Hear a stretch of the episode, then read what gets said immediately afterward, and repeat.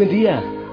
Sí, sí, ese saludo fue para ti, allá donde estás, en esa situación que estás, en cualquier situación. Que el Señor te bendiga, te envío un fuerte, fuerte, fuerte y gozoso, caluroso abrazo en nombre del Señor y de toda la familia Osana en el mundo que ora por ti y que ora contigo.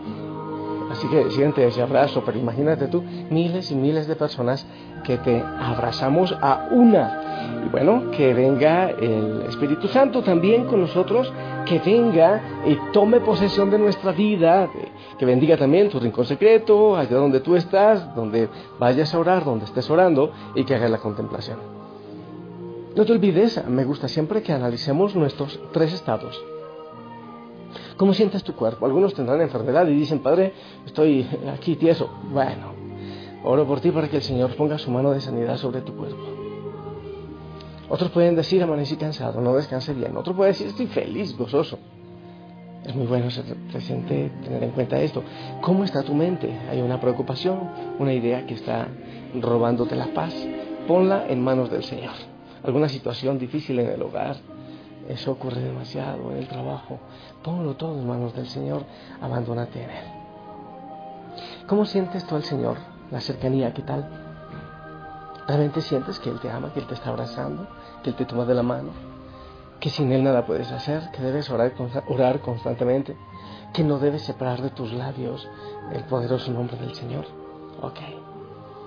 Siendo así, entonces yo quiero proceder a proclamarte la palabra del Señor. Hoy hay una celebración especial. Hoy recordamos a el apóstol eh, Tomás, a Santo Tomás. Vamos entonces a pedirle a él que interceda por nosotros. Para la oreja, para ver qué es lo que el Señor nos dice y eh, que podamos sacar el mensaje, uno de todos los que el Señor nos trae en su palabra. Del Evangelio según San Juan, capítulo 20 del 24 al 29. Tomás, uno de los doce, a quien llamaban el gemelo, no estaba con ellos cuando vino Jesús. Y los otros discípulos le decían, hemos visto al Señor.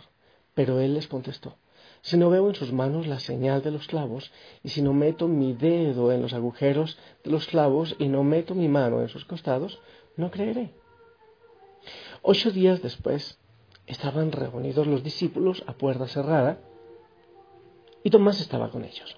Jesús se presentó de nuevo en medio de ellos y les dijo, la paz esté con ustedes. Luego le dijo a Tomás, aquí están mis manos. Acerca tu dedo, trae acá tu mano, mételo en mi costado y no sigas dudando, sino cree. Tomás le respondió, Señor mío y Dios mío. Jesús añadió, tú crees porque me has visto. Dichosos los que creen sin haber visto. Palabra del Señor. Familia, bueno, yo a veces digo, voy a sacar una idea o dos ideas, pero, pero otras veces me exagero y saco muchas. Pero, ¿qué es lo que hay en mi corazón con respecto a este Evangelio en el día de hoy? Mira, después de Cristo, de que los discípulos lo vieron clavado en la cruz, Imagínate tú lo que estaban sintiendo, estaban encerrados, estaban paniqueados, dicen por ahí, llenos de pánico, llenos de susto, estaban encerrados. Pero precisamente cuando se aparece Jesús, faltan dos. Uno es Judas, el que lo entregó. Ya pues ese eh, siempre se le deja la misericordia del Señor, su vida eh, y lo que haya sido de él. Pero había otro, Tomás, estaba faltando Tomás. Algo había ocurrido con él, no estaba Tomás. Y para empezar, a mí eso me dice mucho mm, con respecto a que el Señor se hace presente, el Señor vivo y resucitado se hace presente de una manera especial en la iglesia, en la comunidad, cuando están los discípulos reunidos. Hay una experiencia maravillosa que se puede vivir así en comunidad y que no es la misma cuando uno está eh, solo. Hay mucha gente que dice que yo no voy a la iglesia, yo oro, yo oro en mi habitación, sí, hay que hacerlo. Es que estoy haciendo la contemplación, sí, hermoso que lo hagas. Pero no es lo mismo la experiencia cuando tú estás orando solo a cuando 200, 300, 500 o 1000 personas están orando contigo y están orando por ti, por tu situación. O sea, la experiencia es distinta. Mira, yo yo soy feliz y vivo solo aquí, bueno, solo digo comillas, con el Señor, con la Virgen, con los 22.000 vírgenes, con no sé cuántos santos, con el Espíritu Santo, con los ángeles, pero, pero eh, humanamente solo, ¿eh? aquí en, en el Monte Tabor. Y en oración tenemos hermosas experiencias, claro que sí, las experiencias son hermosas, pero son absolutamente diferentes las que tenemos en comunidad cuando estamos los domingos, los jueves, los días que tenemos misa en comunidad. Y eso es una cosa fantástica. El Espíritu Santo se derrama de una manera que, que solo lo saben los que lo viven. Es una cosa hermosa.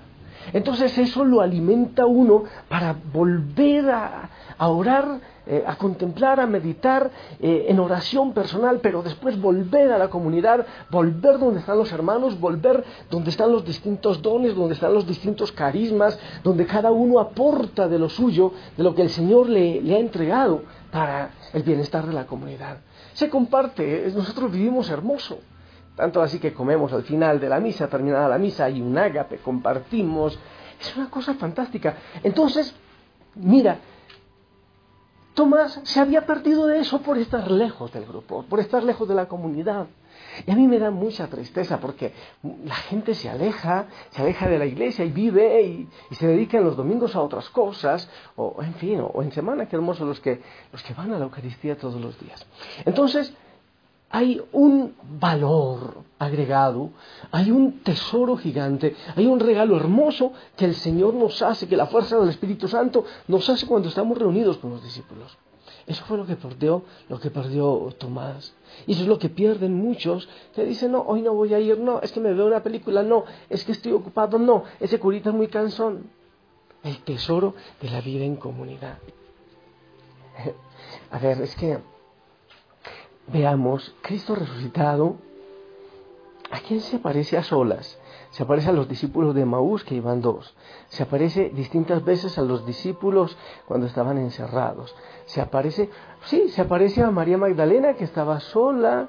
O sea, en general, lo más normal es que el Señor se aparece cuando están en comunidad. Entonces, los que se pierden de la Eucaristía, los que se pierden de ese encuentro en comunidad con los hermanos, pues entonces se, están perdiendo una infusión especial, una infusión importante. Eh, avivemos siempre nuestros encuentros en comunidad, avivémoslo siempre, gocémoslo siempre. Vuelvo y te digo, es que cada uno pone su don. Por ejemplo, en la Eucaristía nosotros, unos ponen el don para hacer pan, otros para hacer jugo o avena, para comer, otros a veces traen unos sándwiches, eh, otros unas tortillas. Pero están también los que ponen el don del canto. A alguien le gusta por ahí como danzarle al Señor. Eh, otros ponen el don de la predicación. Otros ponen... Entonces son todos los dones. Y cuando viene el Espíritu Santo, eso es una cosa maravillosa en comunidad. Así que nunca te prives de ese regalo. Eh, valora mucho ese regalo de la presencia de Cristo resucitado en comunidad. Dije que eh, iba a reflexionar dos cosas, ¿ok? Primero es ese, el valor de la presencia del Señor resucitado en la comunidad. Y la diferencia, ok, esa es la primera. La segunda, la ternura, la pedagogía de Cristo resucitado para traer el dedo de Tomás. ¿Sabes? Yo creo que más allá de estarle reclamando, lo que le estaba era tratando con amor. Ven, ven, yo te enseño, aquí están mis llagas, aquí están mis heridas. Yo creo que el amor es, creo que el Señor es tierno, amoroso con los que tienen problemas de fe o tenemos problemas de fe. Yo, yo creo que uno nunca se sale de eso porque a veces también tiene por ahí chispazos de duda. El Señor es misericordioso. Creo que muchos de nosotros conocemos gente cercana, incluso a veces en casa, que tienen problemas con la fe, que tienen dificultades con la fe. Lo más difícil es cuando tienen dificultades con la fe, pero se cierran. No dan el chancecito de que el Señor venga y le traiga el dedo y le diga, mira, aquí está mi llaga, aquí está mi agujero, toca, mete el dedo. Tomás tuvo la libertad para que el Señor lo guiara hacia Él, hacia la fe. Pidámosle eso al Señor. Cuando tengas alguien en casa, alguien cerca, que tiene dificultades en la fe, tú mismo, pues entonces lo que debes hacer es decirle, Señor, creo, pero aumenta mi fe. O si no crees, dile, aumenta mi fe. Señor, aumenta mi fe. Dame el don de la fe, dame la gracia de creer. Aumenta mi fe. ¿Qué te parece? esas dos cosas. Nunca te prives del gozo de Cristo en comunidad. Es hermoso, ¿sabes? Es que es maravilloso. Esta familia, la familia de Cristo, la familia de la iglesia, es una familia en que ya no importa el tipo de sangre, porque la sangre que corre por nuestras venas y por nuestro corazón es la sangre de Cristo derramada en la cruz. Y la otra, que el Señor aumente nuestra fe. Que si hay dudas en la fe, pues no cerremos las puertas y las ventanas para que Él pueda venir y hablar a nuestro corazón y a nuestro oído. ¿Qué te parece? Hermoso, ¿verdad? Excelente. Ahora quiero invitarte a que adoremos. ¿Quieres adorar? Tú sabes cuánto me gusta a mí hacerlo. Yo quiero adorar al Rey de Reyes, para que aumente tu fe, para que te sane, para que toque tu corazón, para que tú toque a tu hoguera. ¡Qué hermoso! Oye, estos días lo olvidé. Hay una, un encuentro en Costa Rica, en Cartago, eh, de gente osana. Creo que es un día 12 de julio. Estoy quizás diciendo tonteras. Después doy la información. Es que me llegó por ahí de, de Rechisguete. Hay un encuentro hermoso. Qué rico que muchas hogueras se encuentren, que se encuentren, que vibren esta experiencia maravillosa. Otra cosa que siempre olvido es decir que los lunes vamos a orar por los que se han ido al cielo. Que los martes vamos a orar por los que colaboran de distintas maneras a Osana que los miércoles vamos a orar por los enfermos, que los jueves vamos a orar por las vocaciones sacerdotales, religiosas, y que los viernes vamos a orar por la conversión del mundo y por los pecadores. Así familia, que hoy toca orar por nuestros familiares que se han ido al cielo. Bueno, estaba en que vamos a adorar, vamos a adorar me uno con todas las hogueras que están adorando, con los que se encuentran, con todos los que le declaran el amor al Señor. Esta melodía me habla de cuando yo esté allá. Ay, yo sí creo que el Señor, con su misericordia, me va a llevar a la eternidad. Yo me imagino cantando y glorificándole allá con todos los coros celestiales y contigo por ahí también cerquita. Espero que así sea. Vamos entonces a adorar al Señor en este momento. Vamos a glorificarle en este momento. ¿Te parece bien? Entonces levanta tus manos, levanta tu corazón y glorifica al Señor en este momento.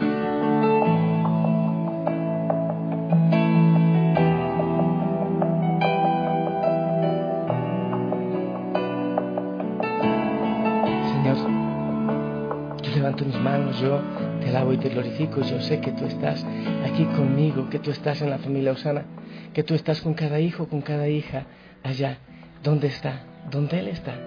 Yo te pido, Señor, que lo bendigas, que lo acompañes, que le abraces, que le llenes de gozo en este momento. Rey de reyes y Señor de señores, porque tú eres grande, porque tú eres amoroso, porque tú eres poderoso.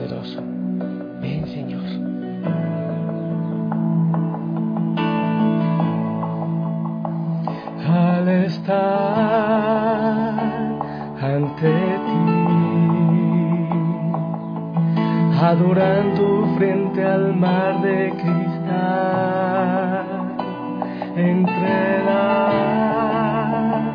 multitud, en asombro allí me habré de postrar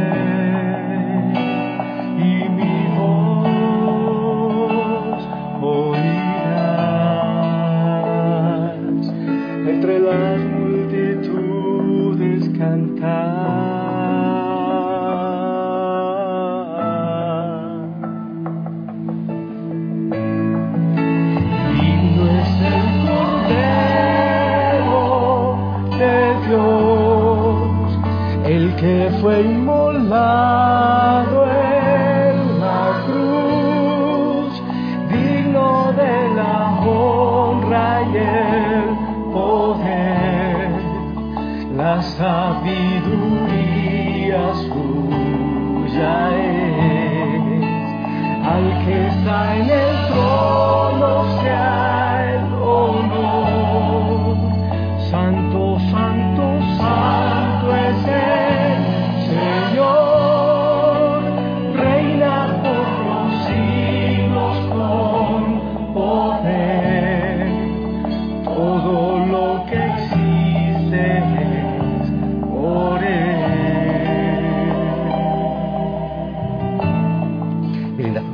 yo te bendigo. Yo sigo aquí adorando, alabando y glorificando al Rey de Reyes. Espero que tú también lo hagas allá donde tú estás. Y yo te voy a enviar un fuerte abrazo y mi bendición. El Señor te bendiga, te acompañe, que Él toque tus manos, tus pies, tus ojos, tu corazón y todo tu ser. Que Él eh, bendiga todo lo que harás en este día. En el nombre del Padre, del Hijo y del Espíritu Santo. Amén. Todos esperamos tu bendición.